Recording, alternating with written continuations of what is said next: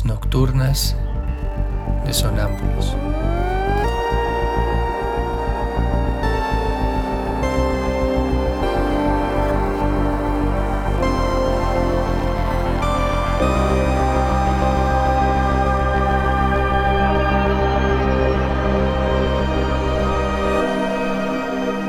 Réplicas diarias a lo tácito e implícito.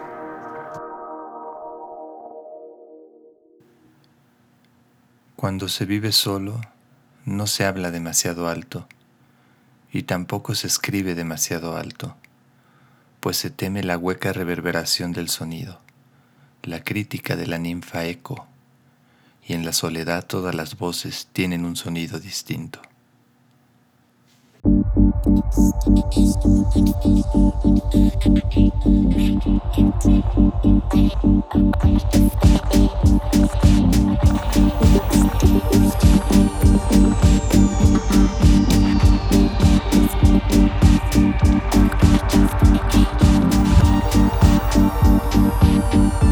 Música